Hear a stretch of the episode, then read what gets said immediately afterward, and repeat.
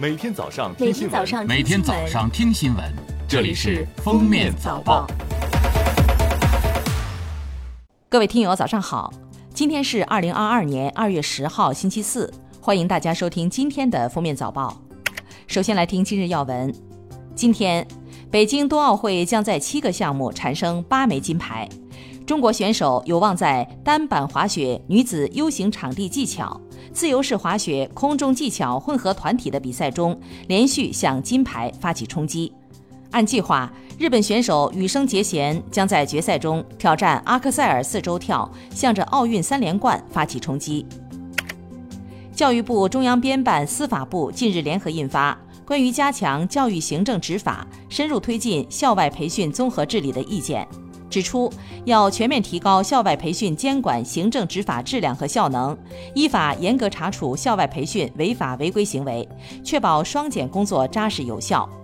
各地教育、编制、司法等部门要推动将校外培训监管行政执法工作经费纳入财政预算管理，加强保障合理配置执法必须的交通、通讯、执法记录仪等条件装备。全国总工会日前印发《关于推荐评选2022年全国五一劳动奖和全国工人先锋号的通知》，要求推荐评选要坚持面向基层、面向一线、面向普通劳动者。要体现时代特征，注意推荐货车司机、网约车司机、快递员、外卖配送员等新就业形态劳动者，少数民族职工和女职工应占一定比例。最高人民法院九号发布关于审理涉执行司法赔偿案件适用法律若干问题的解释，其中明确。人民法院在执行判决、裁定及其他生效法律文书过程中，错误采取财产调查、控制、处置、交付、分配等执行措施或者罚款、拘留等强制措施，侵犯公民、法人和其他组织合法权益并造成损害的，受害人可以申请国家赔偿。解释自今年三月一日起施行。国家药监局近日发布的二零二一年度医疗器械注册工作报告显示。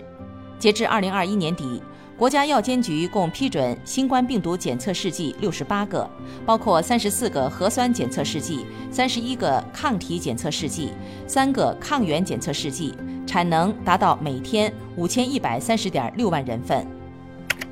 九号，国新办就“十四五”城乡社区服务体系建设规划举行国务院政策例行吹风会，国家发展改革委社会发展司司长欧小礼在会上表示。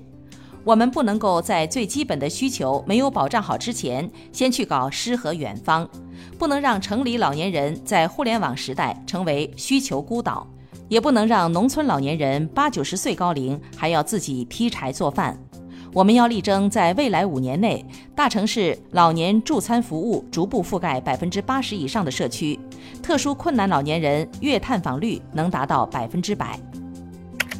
国家体育总局群众体育司负责人邱儒表示，要推动各地控制体育场馆的规模，将土地、资金等资源向群众身边的健身设施倾斜，要避免场馆建设高大上，群众用不上。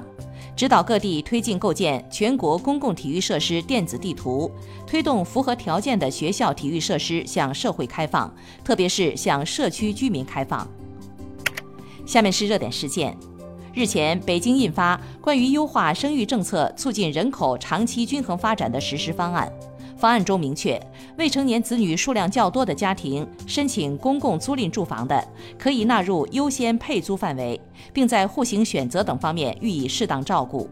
落实好将三岁以下婴幼儿照护费用纳入个人所得税专项附加扣除相关政策。深圳市罗湖区新型冠状病毒肺炎疫情防控指挥部办公室发布通告，经研究决定，自二月九日零时起，罗湖辖区邮政快递企业停止入境邮件快件上门派送业务。九号，辽宁省高级人民法院对上诉人刘东以危险方法危害公共安全案进行了二审公开宣判，裁定驳回上诉，维持原判，并依法报请最高人民法院核准刘东死刑。二零二一年五月二十二日十一时四十分许，上诉人刘东驾驶自己的宝马轿车在路上行驶时，因无法接受投资失败的现实，突然加速，故意冲闯红灯，造成五人死亡、两人重伤、四人轻伤、两人受伤。辽宁省大连市中院一审判决认定被告人刘东构成以危险方法危害公共安全罪，判处死刑。宣判后，被告人刘东不服，提出上诉。近日，刘学洲收养方亲属委托律师起诉网暴者，代理律师周兆成九号发文披露进展。他表示，对于针对未成年人刘学洲的网络暴力行为，目前团队开始全面收集固定网暴者有关证据，三种类型的网暴者涉嫌违法和侵权。周兆成称，下一步将代表刘学洲家属对网暴侵权者提起包括刑事自诉、民事侵权诉讼等相关法律行动。最后来听国际新闻。当地时间二月八号，日本政府指示福岛县暂停上市销售于该县近海捕获的许氏平游，原因是这种海鱼被检测出辐射超标。据日本厚生劳动省发布的消息，截至七号的检测结果显示，福岛县近海捕获的许氏平游所含放射性铯活度达到每千克一千四百贝克勒尔，远远超过每千克一百贝克勒尔的日本食品卫生标准。近期，包括美国东北部新泽西州在内的美国多州宣布要取消或正在考虑取消校园口罩令，引发专家担忧。相关专家指出，这将导致校园疫情加重。